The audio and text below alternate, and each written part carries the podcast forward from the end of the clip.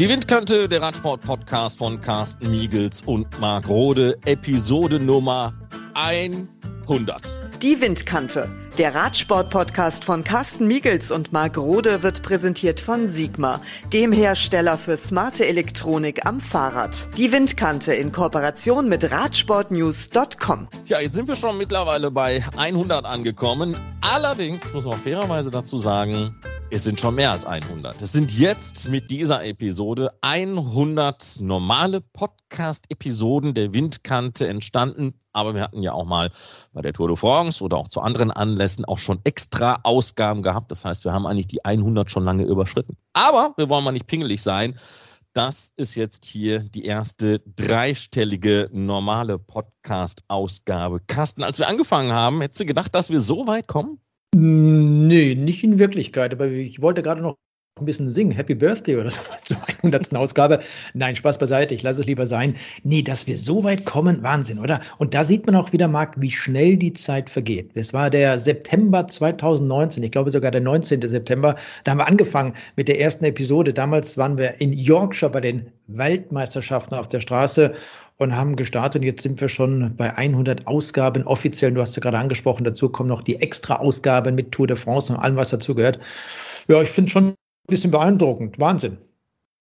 Ja, wir haben uns äh, im September, wann war es? Das war ja sogar noch vor der Corona-Krise zusammengerauft, weil viele oh ja. Podcasts sind ja eigentlich während der Lockdown-Zeit 2020 entstanden. Wir waren noch so ein bisschen vor der ganzen Welle. Und eigentlich war dieses Projekt hier auch gar nicht als Podcast geplant, sondern Carsten, wenn wir mal so überlegen, als wir so zum ersten Mal überlegt haben, was können wir denn noch machen, abseits unseres Radsport-Kommentars bei Eurosport, ähm, haben wir eigentlich erst über einen YouTube-Kanal nachgedacht, ne? Genau, das, das, der Gedanke kam auch mal auf, dass wir sowas vielleicht machen würden, aber unterm Strich bin ich glücklich mit dem, wie es jetzt gelaufen ist, dass wir beide hier diesen Podcast haben und auch mit, mit anderen Kollegen, ob es jetzt Christian Lichtenberg ist, ob es äh, der Robert Benksch ist zum Beispiel, wem auch immer darüber sprechen können. Ich finde es gut, wie es gelaufen ist und wie gesagt, bin damit absolut zufrieden.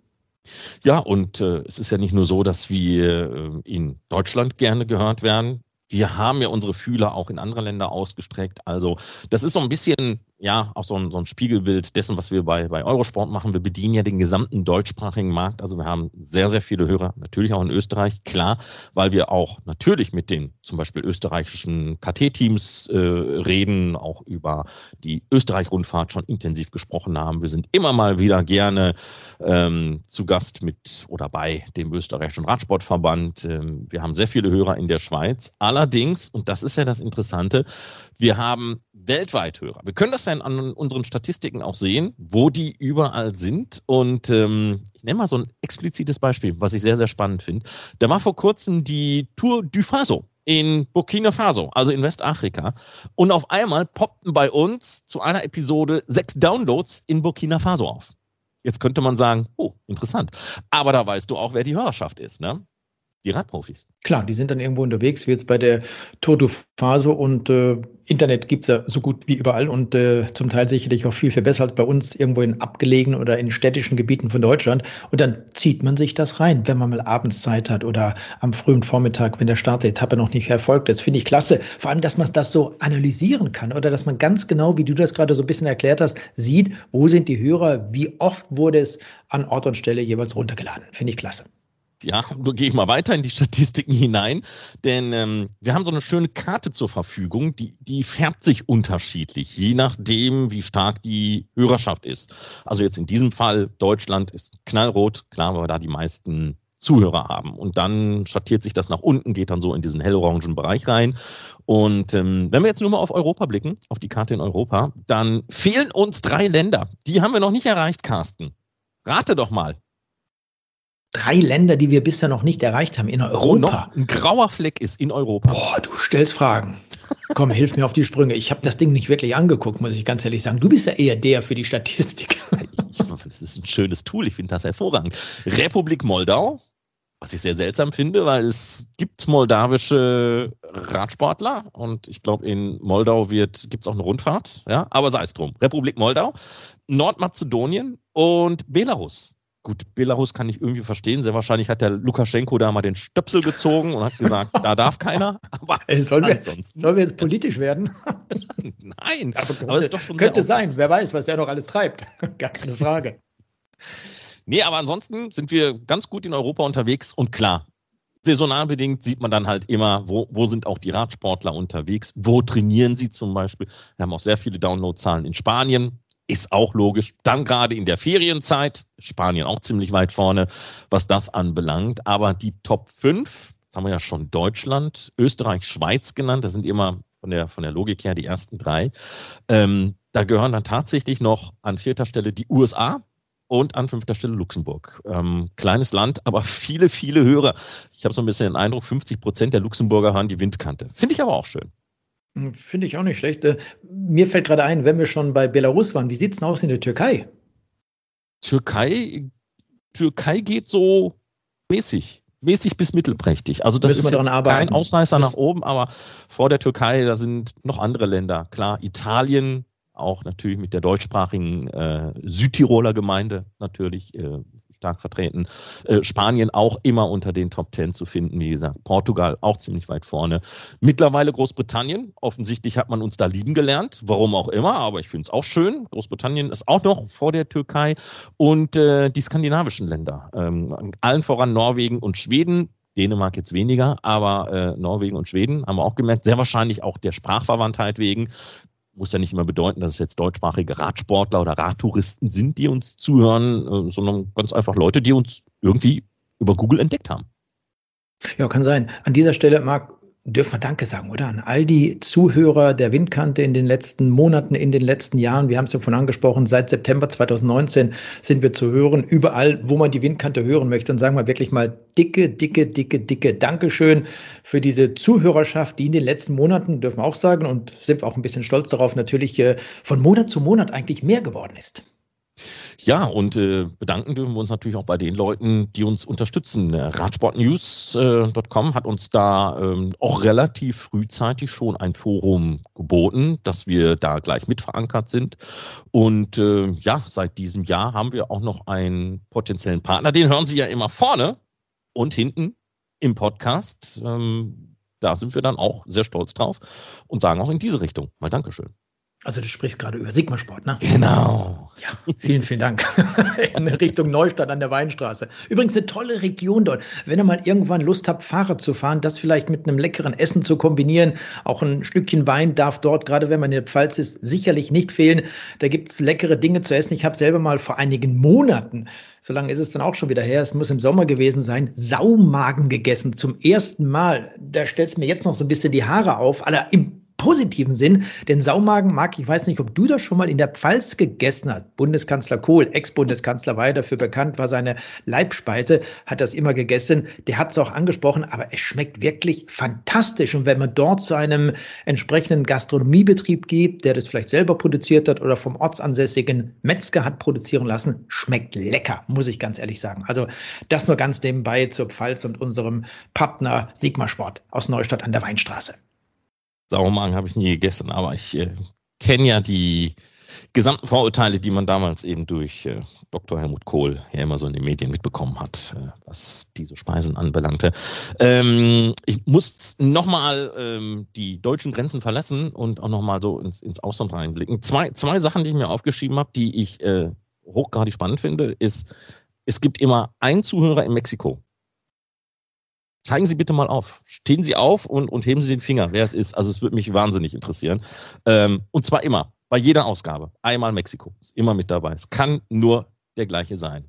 Melden Sie sich bitte mal bei uns. Geht ja. Wir haben ja eine Webseite, windkante.org und äh, da kann man uns ja auch direkt anschreiben, entweder über info.windkante.org oder carsten.windkante.org oder mark.windkante.org. Würde uns mal interessieren. Und das Zweite, was ich mir aufgeschrieben habe, ich glaube, Carsten, wenn wir es irgendwann mal schaffen, in Nordkorea einen Klick zu haben, Dann müssen wir aufhören, dann haben wir es geschafft. dann haben wir es wirklich geschafft. Da gibt es wahrscheinlich, nein, das wird dort noch schlimmer sein, die ähnlichen Voraussetzungen wie in Belarus zum Beispiel und in anderen Ländern. Oh ja, das, äh, wer weiß, vielleicht schaffen wir das auch noch. Ich finde es aber gut, den, den Hinweis von dir gerade, dass derjenige, der uns eben dort in Mexiko hört, sich mal melden sollte. Wir könnten es ja mal so machen, Marc, dass, dass viele Hörer der Windkante sich dann mal melden. Vielleicht können wir da mal eine Episode starten, vielleicht eine Extraausgabe mit den Mitteilungen der Hörer, dass wir die einfach mit integrieren, oder? Was hältst du davon?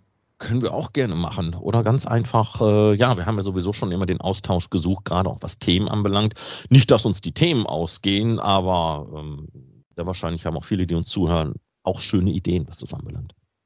Ja, ganz bestimmt. Ich hatte ja auch mal Anfang des Jahres die Idee mit diesem Trikot, dann kam Corona dazwischen. Aber ich muss ganz ehrlich sagen, durch Corona ist das erstmal wieder hinten reingeschoben worden. Also Ideen haben wir sicherlich, nicht nur was Bekleidung betrifft, sondern auch die Windkante. Die werden uns nicht ausgehen, wie Marc das gerade angesprochen hat. Wenn wir in die Zukunft blicken, da gibt es auch noch so viele Themen und vor allem auch der Sport bringt ja immer wieder, also unser Radsport, ganz egal in welchen Disziplinen, Themen, die man entsprechend aufarbeiten kann. Wir hatten dieses Jahr Olympischen Spiele mit dabei und, und, und, und. Also oh, da ist noch äh, viel, viel möglich. Ja, ich kam deswegen auf Nordkorea, weil, ähm, möchte ich dich auch gerne mal fragen, was war denn deine Lieblings- Episode, wenn es sowas überhaupt gibt. Also bei mir war es eigentlich die, als wir über Nordkorea gesprochen haben, über die Radabenteurer, die mit ihren Mountainbikes dort äh, auch ein Visum bekommen haben, dort äh, gefahren sind in Nordkorea unter wirklich auch abenteuerlichen Bedingungen. Ähm, aber solche Geschichten zum Beispiel. Also du merkst, ich packe sehr gerne virtuell meinen Koffer und reise in der Welt herum, um zu sehen. Wir waren ja nur auch schon auf allen Kontinenten ähm, unterwegs und haben auch mal so ein paar Länder vorgestellt. Wie sieht's denn da aus? Dem Radsport, aber nicht nur mit dem Radsport, sondern generell. Wie nutzen die Leute da das Fahrrad? Die nutzen ja sicherlich in Brasilien oder Südamerika das Fahrrad ganz, ganz anders, als wir es tun. Nee, klar, die sitzen auch mit dem Popo auf dem Sattel drauf, aber das meine ich gar nicht, sondern ähm, hier in Deutschland, da sind wir ja auch gerne mal einfach nur in der Freizeit unterwegs. Lass uns doch mal den Kanal entlang fahren, ein paar Kilometer bei schönem Sonnenlicht äh, und in anderen Ländern, da sagt man, das sind Transportmittel. Ja, das ist Lebensgrundlage, wie in einigen Ländern Afrikas zum Beispiel. Da würden die nie darüber nachdenken, das mal irgendwie nur so just for fun, sondern da ist es echt relevant. Du hattest doch auch mal eine Episode, Marc, müsste auch schon wieder eine ganze Weile her sein. Allerdings in diesem Jahr, da ging es um Frauenradsport in Ostafrika, insbesondere in Kenia. Ne? Das war auch mal ein interessantes Thema. Ja, hatten wir auch mal äh, gehabt. Auch da habe ich das einfach mal separat gemacht. Wir haben zweimal über Kenia berichtet. Einmal generell über den Radsport und dann noch einmal über, über die Frauen, weil da tut sich so einiges. und das, das ist auch gut, dass, äh, dass das so ist. Äh, viel Eigeninitiative. Und Carsten, das ist ja auch wieder das Schöne mit der Windkante. Wir haben durch die Windkante viele neue Freunde gewonnen. Ähm, bleiben wir gerade mal in Ostafrika. Äh, Augustin Nyonsimir ähm, der leitet die Cycling Academy in Uganda. Es ist ein Projekt von ihm, bekommt da auch sehr viel Unterstützung. Mit ihm sind wir immer wieder mal so im Austausch. Wir werden jetzt auch in einer der folgenden Episoden wieder mal Kontakt zu ihm aufnehmen, denn das hat sich weiterentwickelt und wir begleiten das sehr wohlwollend. Das sind, das sind einfach auch äh, mal so schöne Einblicke, so Dinge, wo man sich keine Gedanken darüber macht. Du hattest gerade die Olympischen Spiele angesprochen. Da sieht man dann eben auch mal Sportler aus solchen Ländern, die man so normalerweise äh, World Tour Peloton gar nicht sehen würde. Ja, absolut. Das sind welche, die, die bekommt man gar nicht mit. Bei den ganzen Kameraeinstellungen, die wir immer wieder haben, man sieht ja leider immer nur die ersten, die erste Gruppe, das Hauptfeld vielleicht mal zwischendurch, aber ähm, das, was dann hinterherfährt, das sieht man leider viel, viel, viel zu wenig könnte auch mal eine Anregung sein an die produzierenden Fernsehgesellschaften, denn wenn man sich auch mit Radsportfans, egal wo, unterhält, dann hört man immer wieder, was passiert denn eigentlich dort hinten? Kann man das nicht mal zeigen? Nein, wir von Eurosport und GCN produzieren ja diese Bilder. Insofern können wir es auch nicht bringen. Und da würden dann solche Sportler sicherlich auch mal präsentiert werden können, wäre für sie sicherlich auch etwas Wunderbares. Also nicht nur immer die ersten, sondern auch mal das, was ein Stückchen weiter hinten noch zu sehen sein könnte. Genau, aber ich denke, da haben wir dann äh, auch gerade was, was Eurosport anbelangt, ja auch die, die Möglichkeiten, das, das haben wir ihnen ja in der Vergangenheit ja auch angeboten, zum Beispiel bei Natur de France dann eben die eigene Regie zu führen mit verschiedenen äh, Anwahloptionen sozusagen, Moto 1, Moto 2 oder den Helikopter oder mal die Onboard-Kamera, also das war ja alles, alles möglich gewesen. Aber das wird sicherlich in den Jahren noch weiter ausgebaut werden, was die, was die Radsportübertragungen anbelangt. Und äh, dann wird man sicherlich den einen oder anderen auch sehen, sehen wir sowieso auch, haben wir ja auch äh, in all diesen 100 Episoden Windkante festgestellt, die Radsportwelt schon auch größer geworden ist. Das liegt ja auch an diesem Ausbildungszentrum der UCI in Ägle zum Beispiel, wo ja viele Radsportler sind, die aus Nationen kommen, die jetzt nicht zu den klassischen Radsportländern gehören. Und Daniel Campbell ist zum Beispiel so eine junge Frau, Trinidad Tobago. Ähm, letztlich hat sie diese Nation auf die Straße gebracht. Ja, klar. Und das sind dann die entscheidenden Personen, die noch mehr dazu beitragen, dass der Radsport gerade in Afrika noch mehr an Popularität gewinnt und in den nächsten Jahren vielleicht auch dorthin kommt, wo er vielleicht mal irgendwann hinkommen kann. Wir haben ja auch mit Rolf Aldag immer wieder, gerade ob Tour de France war oder was auch immer, darüber gesprochen. Er kennt sich da in Südafrika, auch was Eritrea betrifft zum Beispiel, sehr, sehr gut aus. Und das hat Rolf Aldag in einigen Episoden der Windkante auch schon mal wieder angesprochen, dass dort der Radsport natürlich hier zwischenzeitlich auch einen wahnsinns tollen Stellenwert hat, einen hohen Stellenwert der aber nicht am obersten Level angekommen ist. Da ist sicherlich auch noch viel Luft nach oben. Ja, und wenn wir schon gerade über neue Freunde äh, sprechen, Yasha Nemati gehört auch mit dazu. Den haben wir eigentlich über die Windkante kennengelernt. Ähm, aus dem Iran, äh, Radprofi gewesen, ist äh, auf der UCI Asien Tour für eine KT-Mannschaft unterwegs gewesen. Jetzt mittlerweile nicht mehr aktiver Radsportler, sondern äh, der sich dann damals beworben um das Präsidentenamt innerhalb des iranischen äh, Radsportverbands und hat uns da auch so ein bisschen auf dem Laufenden gehalten und, und wie so seine Pläne aussehen. Auch jemand, der versucht, so ein bisschen solche Strukturen aufzubrechen, so alt eingefahrene. Es ist natürlich in gewissen Ländern immer sehr schwierig, weil äh, da Sport und Politik miteinander vermischt werden, was, was eigentlich nicht gut ist. Aber es gibt dann eben auch mutige Leute, die sagen, ich versuche da mal mit meinen eigenen Ideen das Ganze mal so ein bisschen aufzubrechen. Weil die haben auch die Welt gesehen. Die wissen, wie es woanders aussieht. Und äh, dass es überall auf der Welt böse, aber auch sehr gute Menschen gibt. Und das haben die kennengelernt, eben durch ihre Radsportreisen und äh, bringen einen ganz anderen Input dann wieder mit nach Hause. Und äh, das ist zum Teil sehr wohltuend, dann sich eben auch mit solchen Leuten auszutauschen. Aber Marc, du hast gerade darüber gesprochen, die Welt gesehen. Es ist ja nicht so, dass du oder dass ich dann irgendwie in, durch die Weltgeschichte reisen. Jetzt Corona-bedingt ging das sowieso nicht und wird wahrscheinlich auch in den nächsten paar Monaten nicht wirklich funktionieren. Aber es ist ja wirklich eine Sauarbeit, diese Kontakte herzustellen, dann mit den Leuten entsprechend zu sprechen, diese Information erst einmal zu bekommen. Das dauert ja manchmal auch wirklich Wochen oder Monate. Ja, ja, sicher. Da steckt, äh, da steckt eine ganze Menge Arbeit dahinter, eine ganze Menge Recherche. Und äh, klar, wenn wir jetzt über Radsport vor kurzem in Guam gesprochen haben, war ich jetzt nicht in Guam persönlich. Aber ähm, es ist gut, dass wir mal darüber geredet haben. Ja? Das, ähm, irgendwann ergibt sich auch ein Thema aus einem anderen heraus. Man hat über etwas gesprochen und daraus ergibt sich dann wieder eine völlig neue Geschichte, wo man sagt, okay, lass uns den Gedanken einfach mal im Hinterkopf behalten parken wir erstmal vielleicht ein bisschen zur Seite und äh, greifen da nochmal drauf zurück, gucken uns gewisse Sachen auch erstmal ein bisschen näher an. Das gehört ja zu unserem täglichen äh, Handwerkskasten.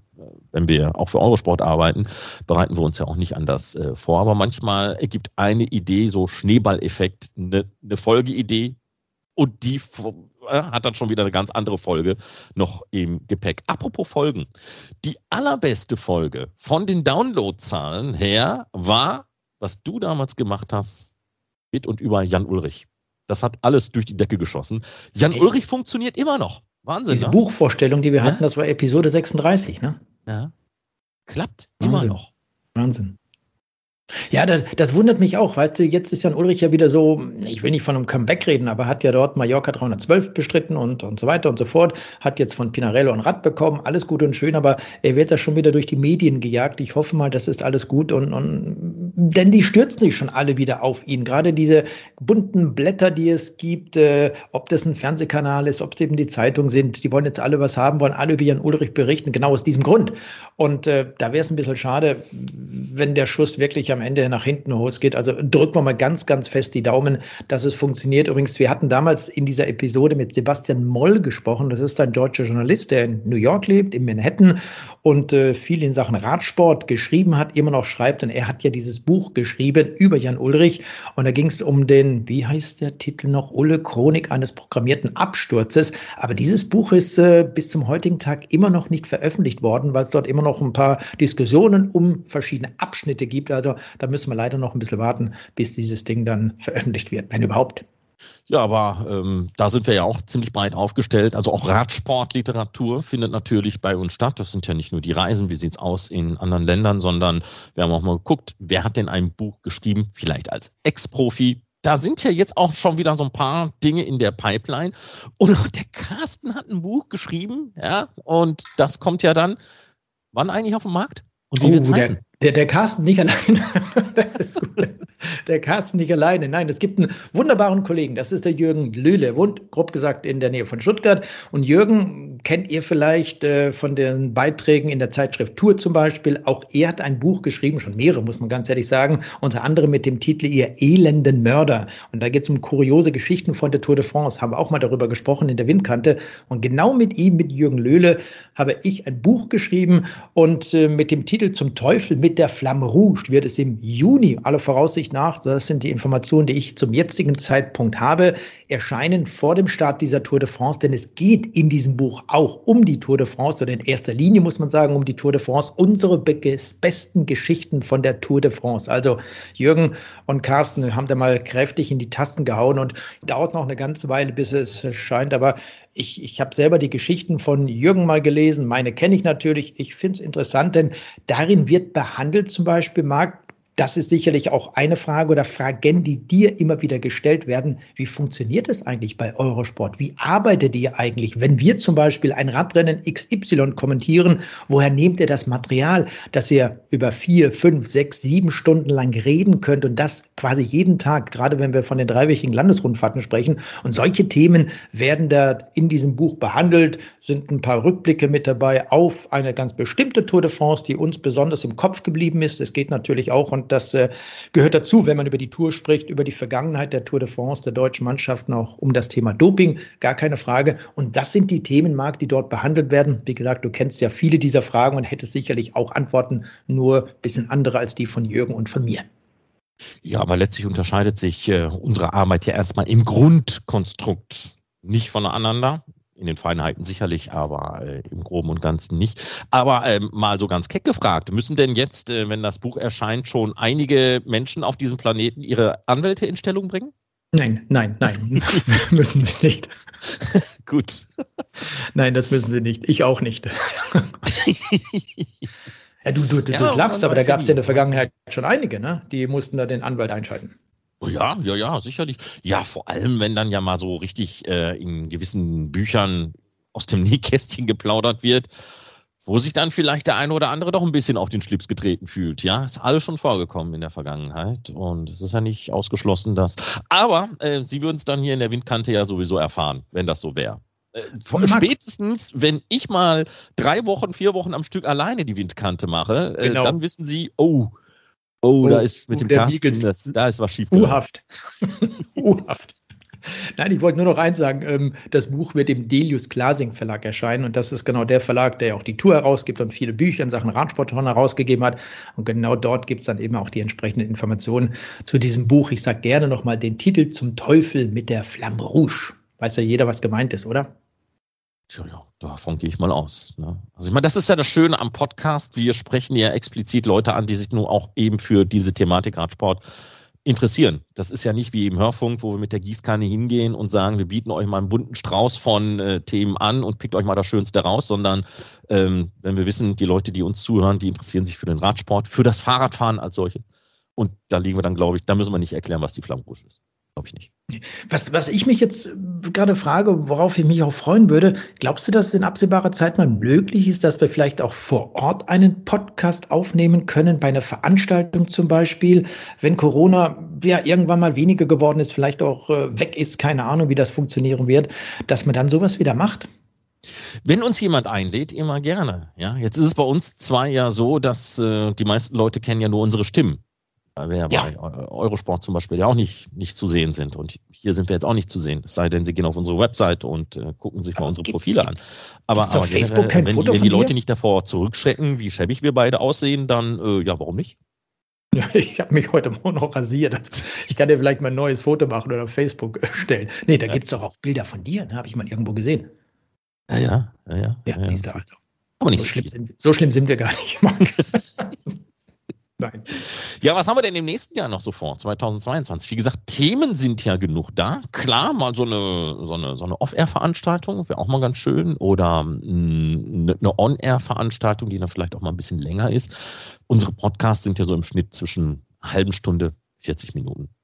50 Minuten, wenn es hochkommt. Sehr, sehr selten, dass wir echt mal die Stunde erreicht haben. Und ich denke, damit sind wir auch so relativ gut gefahren. Aber ähm, ja, sowas ist natürlich durchaus denkbar und äh, auch eine ganze Menge Themen. Was, was steht da alles so auf meinem Zettel? Die schönsten Radsportmotive auf Briefmarken zum Beispiel können wir auch mal drüber reden. Oder auf Münzen, finde ich, finde ich auch sehr spannend. Äh, da müssen wir dann aber zum Teil wieder ins Ausland reisen.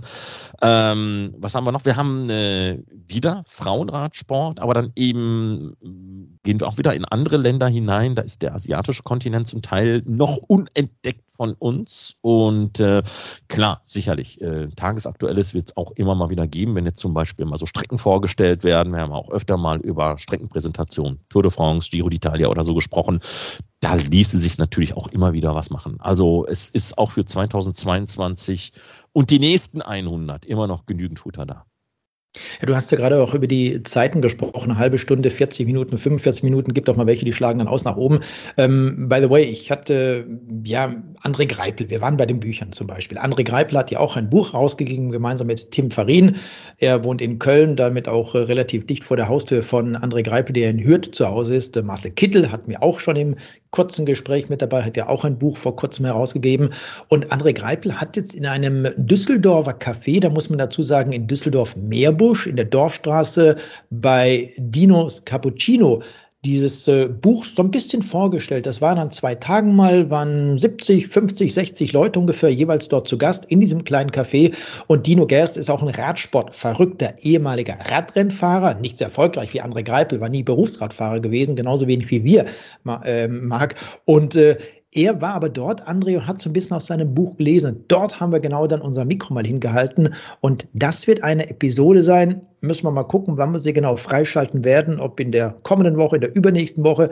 Aber da erzählt André Greipel ein bisschen unplugged, könnte man schon fast sagen, aus seinem Leben heraus, wie er angefangen hat mit dem Radsport, liest ein bisschen was aus seinem Buch. Ich durfte dort einige Fragen stellen und das wird dann eine der Episoden sein. Und diese Episode wird dann wahrscheinlich auch so Stunde, Stunde 30 laufen, also relativ lang. Aber ich persönlich fand das super interessant, weil André eben auch ja Geschichten erzählt hat, die man auch in seinem Buch nachlesen kann, die wir so in dieser Art und Weise noch gar nicht kannten. Jetzt wissen wir, wie er tickt, kann natürlich jetzt am Ende seiner Karriere als Berufsradfahrer auch anders sprechen. Darin erzählt er dann auch in dieser Episode, was er im nächsten Jahr machen wird, wenn er also nicht mehr als Berufsradfahrer in die Pedale treten wird. Also, haben noch eine ganze Menge äh, vor, das zum Teil dann eben auch in Sonderepisoden aufgeteilt, die dann zwar auch durchnummeriert werden, aber da noch nicht so weit sind, äh, wie wir jetzt hier mit dieser hundertsten Folge sind.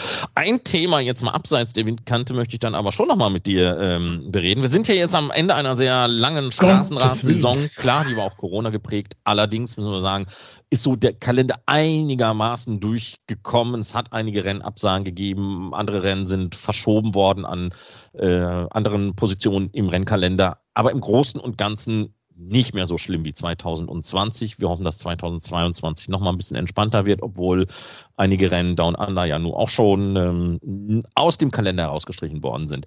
Aber ähm, über die Rennen hinaus, wir sind jetzt am Jahresende fast angekommen, gibt es immer noch ähm, Radprofis, die keinen neuen Vertrag bekommen haben. Und ich habe mal so geguckt, wenn, wenn wir hier mit der Windkante mal genügend Geld zusammen hätten, dann holen wir uns aber eine äh, Lizenz für die World Tour, Carsten, und dann können wir uns eine Mannschaft zusammenstellen, die hätte es aber in sich. Ne?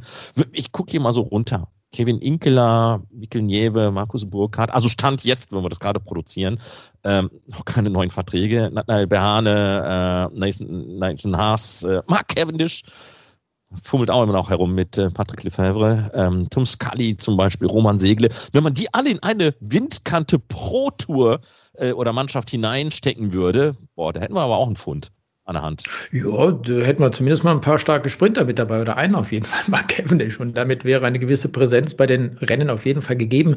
Aber schon erstaunlich, oder? Wenn man sieht, wie viele da noch keinen Vertrag haben für das nächste Jahr. Markus Burkhardt hast du, glaube ich, gerade auch erwähnt. Mark Cavendish gehört dazu. Aber wäre mal eine Idee, oder? Irgendwann so eine Mannschaft auf die Beine zu stellen. Also ja, natürlich mit einem Augenzwinkern, denn das kostet doch richtig viel Kohle, die man braucht, um so eine Mannschaft dann aufrechtzuerhalten. Und wenn du dann nicht entsprechend erfolgreich bist, nicht die Rennen bestreiten kannst, die du vielleicht auch brauchst, um die Sponsoren zu präsentieren. Aber guter Gedanke, Marc, da bin ich bei dir. Doch, wäre was. Aber Welchen Job würdest du denn übernehmen in einer solchen Mannschaft? Ich? Ach, weiß ich nicht. Physiotherapeut oder, oder Mechaniker? Nee, oh, nee, Mechaniker, gar nicht. Also mit Technik kannst du mich jagen. Also das da würde ich, glaube ich, eher die Sachen kaputt machen als, als Heile machen. Und also jeder Radprofi würde verzweifeln, wenn ich ihn erstmal frage, ähm, wie kriege ich ihn jetzt hier den, den, den Reifen ab? Zeig mal. so, hm. nee, also echt äh, Technik, Mechanik, Zero, Zero, Zero geht gar nicht. Aber ähm, so äh, Leute anschnauzen oder motivieren, das, das finde ich ganz gut, glaube ich so. Ähm, gibt ja auch ein paar sportliche Leiter, die da sehr, sehr aktiv sind. Äh, hier unser Freund, wie heißt er nochmal, Bramati, der war ja auch immer ne, sehr emotional mhm. bei der ganzen Geschichte dabei. Ähm, ja, das ist das italienische Temperament, ne? Ja, ja, ja. Nee, ähm, ja. sowas in der Richtung. Der Fuchte, der darf dann Sportdirektor sein und ähm, ja, und der, und der Carsten kümmert sich um den Rest. Genau, ich, ich, ich kümmere mich ums Essen. Das wäre doch mal was, oder? oh ja, das, das machst du ja auch mal sehr gerne. Ne? Und das ist ja auch, genau. ist auch Thema, ähm, denke ich mir mal, die richtige Ernährung bei nicht nur Radprofis, sondern auch bei Leuten, die ganz einfach so für sich fit aktiv unterwegs sind.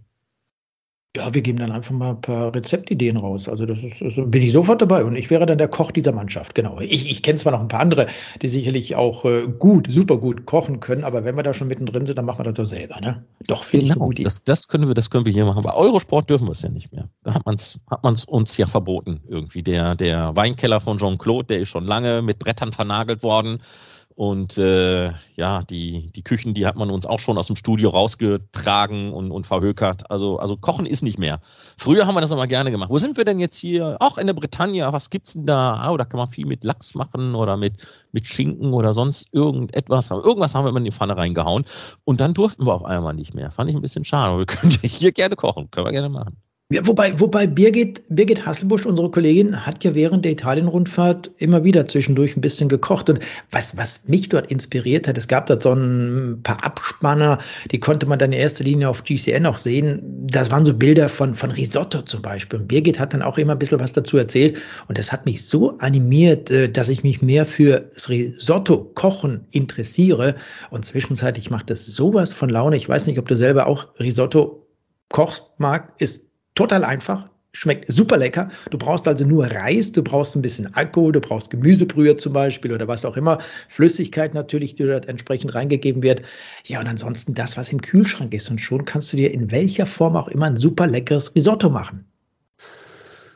Ja, ich habe einen Einkaufschip, äh, den stecke ich in den Einkaufswagen rein und finde sehr wahrscheinlich einen Laden, wo man das schon fertig kaufen kann. Ja, das stimmt, gibt es auch. Und wenn ich dort an diesen Regalen vorbeilaufe, denke ich immer, Mann, was die Leute alles kaufen. Warum können sie das nicht selber machen? Aber ist gut. Ja, sind so faule Hunde wie ich halt, ne? Ja, was soll ich jetzt sagen? Ja, ich weiß nicht, wenn du nichts mehr zu sagen hast, können wir auch Tschüss sagen. War ja, war ja, ja wieder mal unterhaltsamer mit dir mit dir mal gesprochen zu haben. Das ist ja, das ist ja selten genug passiert. Das liegt aber nicht daran, dass wir uns nicht mögen, sondern es, hat ganz einfach zeitliche Hintergründe.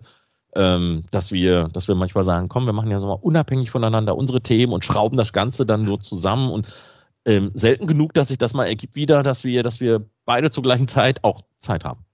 Aber äh, ja klar, ist relativ selten der Fall, leider. Aber sag doch mal, was machst du denn jetzt im Winter, wenn es keine Radrennen gibt? Skilanglauf, jawohl. Es ist ja so, dass es ja äh, diese, diese seelenverwandten Sportarten, die landen bei mir dann ja auch. Also ähm, das ist ganz witzig bei Eurosport zu beobachten. Wir hatten jetzt vor kurzem ein, ein FIS-Meeting gehabt, also das, das äh, Online-Meeting des äh, der Skiverbands äh, der, der FIS und ähm, da waren dann eben alle Journalisten, die auch Skilanglauf jetzt dann übertragen, eingeladen vom, vom Subkomitee und äh, na, wen habe ich da alles wieder erkannt? Der spanische Kollege von Eurosport, der auch Radsport kommentiert, der kommentiert für Eurosport Espanja auch Skilanglauf. Und der Kollege in ähm, Belgien, glaube ich, der für die Franzosen unterwegs ist, der macht genau das Gleiche.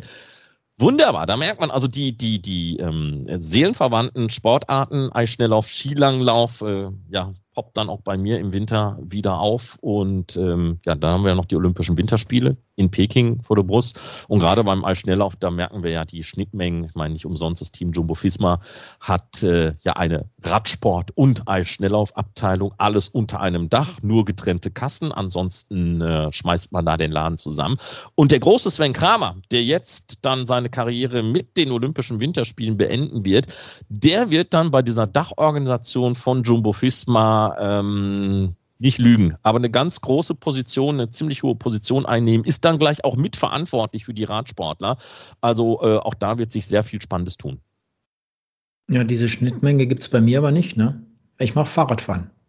Du machst Cyclocross. Das sind die Leute, die das Fahrrad auf dem Rücken tragen und dabei dreckig werden, ne? Vorsicht, Vorsicht, Vorsicht. Ganz, ganz gefährlich, Marc. Ich sage ja immer, und das auch mit einem kleinen Augenzwinkern, die schönste Radsportdisziplin überhaupt. Köffel ein. Cross, Cyclocross, wie du auch immer willst. Ja. Aber dauert ja, Carsten, auch nicht mehr so ganz lange. Dann sind wir eigentlich auch schon wieder im Januar schon wieder auf der Straße zurück. Ne? Obwohl, wie gesagt, Down Under sind ja schon leider einige Rennen ausgefallen. Wenn die dann da Sommer haben, hätte ja einige stattfinden können. Aber auch das, glaube ich, auch nur ein Gerücht erstmal, habe ich gehört, dass, dass man versucht, doch äh, Alternativen zu finden, um diese australischen Rennen irgendwo aufzufangen, die jetzt schon abgesagt worden sind. Ja, das Problem ist ja bei diesen australischen Wettbewerben nicht, dass es dort keine Rennen geben darf, sondern man kann sie durchführen. Das Problem, deshalb wurden sie auch gestrichen, dass diese ganzen europäischen Mannschaften zunächst mal in Quarantäne müssten, wenn sie in Australien ankommen, wenn sie zurückkommen, wahrscheinlich auch wieder, je nachdem, wie es dort zu diesem Zeitpunkt in Australien aussieht, ob es ein Hochrisikogebiet ist zum Beispiel. Und das mit diesen Quarantänetagen würde alles zu einem viel zu großen Aufwand führen. Deshalb sagen die Mannschaften, nee, wir bleiben dann sowieso zu Hause. Was sollen wir da nach Australien fliegen, wenn wir dort äh, ein paar Tage überhaupt nicht trainieren können, nicht raus dürfen, müssen dort im Hotel sitzen? Denke ich sofort wieder an Simon Geschke, an diese Aktion bei den Olympischen Spielen in diesem Jahr. Saß ja dort auch mehrere Tage im Hotel, ist fast wahnsinnig geworden. Und das wollen die Mannschaften nicht, weder bei den Frauen noch bei den Männern. Deshalb sagen sie in Australien, okay, dann ziehen wir das Ding erst gar nicht durch. Aber es wird einige andere Wettbewerbe geben, auch in Europa. Südfrankreich zum Beispiel. Spanien beginnt es ja dann schon Ende, ja, Ende, Ende Januar, Anfang Februar dort richtig loszugehen mit den ersten Rennen. Da werden wir sicherlich dabei sein. Und wenn ich von Eurosport, ich sage immer, dann bei GCN, da sind auch viele Rennen im Programm und eben nicht nur diese, diese Straßenrennen, die ersten, wenn die Saison wieder anrollt, sondern auch diese Crossrennen haben wir im Programm bis zu den Weltmeisterschaften, die dann eben Ende Januar im nächsten Jahr in Fayetteville in den Vereinigten Staaten stattfinden werden. Also da gibt es schon noch einiges. Uns wird es auch nicht langweilig werden, Marc. Nein, nein, nein, nein. Dann gibt es auch noch dieses neue Format, die UCI äh, Track Champions League, die ja jetzt auf Palma de Mallorca vor kurzem auch begonnen hat. Die wird ja jetzt auch noch ein paar Wochen durchgezogen. Äh, ja, und, und äh, eigentlich äh, so, so einen richtigen Winterbreak im Radsport gibt es eigentlich gar nicht. Äh, vielleicht die eine oder andere Woche, aber das fliegt dann schnell vorbei und man merkt gar nicht und schwupps, auf einmal geht es wieder weiter. Ja? Ja, ja, ja. Der eine oder andere sitzt da immer noch im Ort. Hast du mal hier dieses Crossrennen in Tabor irgendwie ein bisschen mitverfolgt? Heinrich Hausler zum Beispiel war da auch im Einsatz, ne? Zweieinhalb Minuten Rückstand auf den Sieger. Fand ich klasse, dass Heino immer noch im Gelände unterwegs ist und nicht sagte, ich mache jetzt erstmal eine Pause, ich will vom Cross nichts wissen. Da hat in den letzten Jahren schon immer wieder so ein bisschen mehr reingeschnuppert, noch ein Stückchen mehr. Und jetzt fällt da sogar ein Weltcuprennen hier in Tabor und das mit einem, mit einem super Ergebnis, wie ich finde, für einen Rennfahrer, der eben nicht zu den Cross-Spezialisten gehört, das einfach nur aus Just for Fun macht. Ja, und äh, Cross bekommt ja jetzt auch dann eben durch äh, Eurosport und GCN die entsprechende Aufwertung. Ist ja viele lange Jahre, also zumindest mal in Deutschland fernsehtechnisch schon ein bisschen völlig aus dem Bild herausgekippt. Das sah ja anders in Belgien zum Beispiel aus, aber gut, in, in Belgien, da kannst du sowas auch nachmittags äh, zur besten Sendezeit auf dem Sonntag irgendwie zeigen. Ja, die haben dann höhere Einschaltquoten als, keine Ahnung, jede Game Show, die da präsentiert wird. Aber ähm, nein, nein, das ist jetzt, das, das poppt jetzt wieder auf bei uns und die Bemühungen von Eurosport und GCN, die werden ja auch weiter ausgebaut, was das Radsportangebot anbelangt und es wird für jeden was dabei sein und ähm, wenn sie dann auch mal feststellen, da läuft ein Rennen, das ist auch mal unkommentiert von uns, dann ist es nicht so, dass wir keinen Bock haben, sondern dann mag es einfach daran liegen, an der Rechtelage zum Teil, ja, dass, dass gewisse Sachen dann halt einfach kommentarlos übertragen werden. Aber da sind sie uns bitte nicht böse, wenn, wenn wir sie dann einfach alleine lassen mit den Bildern. Ja, oder auch die, die englischen Kollegen zum Beispiel, dort gibt es eine ganz andere rechte Situation, die übertragen das eine oder andere zusätzlich, wenn man GCN empfangen kann, wenn man dort ein Abo hat, dann kann man das alles äh, wirklich mal erleben. Da gibt es auch die Spracheinstellung und wer uns dann nicht hören will, der kann uns auch ausschalten oder eben Englisch, Französisch oder was auch immer hören. Geht ja auch. Gibt es solche Leute tatsächlich, die uns nicht hören wollen? Ja, die soll es geben, die soll es geben. Aber ein Wort noch zum, zum Cross. Und äh, du hast ja vorhin mal das Thema angesprochen, dass man uns äh, nur von den Stimmen her kennt, nicht weiß, wie wir aussehen.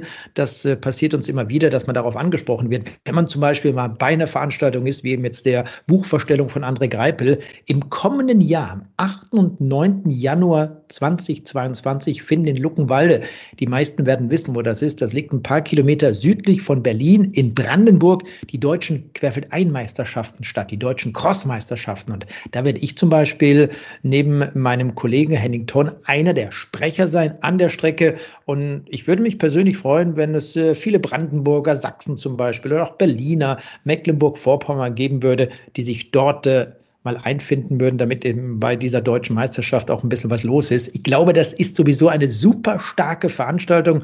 Habe mich äh, letztens noch mit Ulf Seidel unterhalten. Das ist der Organisator dieser Veranstaltung, dieser deutschen Querfeldeinmeisterschaften, die hatten schon einmal ein Bundesliga-Rennen und das war schon klasse organisiert. Und jetzt versucht man bei diesen deutschen Meisterschaften da nochmal eins draufzusetzen. Ich hoffe, dass das Wetter gut ist und dann kann man dort eben auch ein tolles Wochenende in Luckenwalde genießen bei diesen deutschen Crossmeisterschaften. Ja, ich, ich finde es schön. Und vor allem, wenn es den Crosssport dann in Deutschland auch mal wieder so ein bisschen auftreiben würde, dass, dass da mehr im Gelände unterwegs sind, wäre das sicherlich auch nicht so schlecht, denn es ist einfach ein toller Sport. Wir haben viele Male darüber gesprochen, dass eben auch dieser, dieses Lernen, das fahrtechnische Lernen, ob auf einer Bahn oder im Gelände als Mountainbiker oder Crosser, sicherlich ganz wichtig ist, um sich im Straßenverkehr zu bewegen. Marc, du hast selber ein Kind, einen Sohnemann der ja auch noch nicht allzu alt ist. Und da ist genau das Gleiche. Wenn man sich im Verkehr bewegt, gibt es immer eine gewisse Risikobereitschaft. Es gibt ein Risiko, wenn man dort unterwegs ist und wenn man das eben minimieren kann, weil man sich einfach auf dem Rad sehr gut bewegen kann,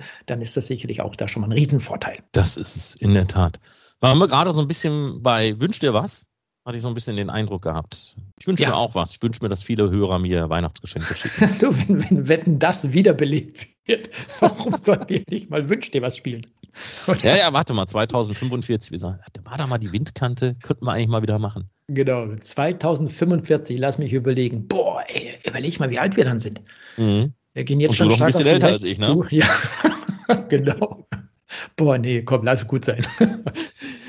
Ja, ich glaube, äh, wir können es jetzt auch gut sein lassen, bevor ja. wir zu sehr ins äh, Gealberne hineingeraten. Wir haben auch unsere 40 Minuten auch schon wieder erreicht. Und äh, ja, das war die Nummer 100. Wir wollten einfach mal, wir wollten einfach mal drüber geredet haben, denn jetzt haben wir schon so viele Windkanten-Episoden produziert und wollten ein bisschen was anderes machen zur 100. Ausgabe und äh, wenn Spaß gemacht hat freut uns. Und wie gesagt, äh, Sie können uns auch jederzeit schreiben.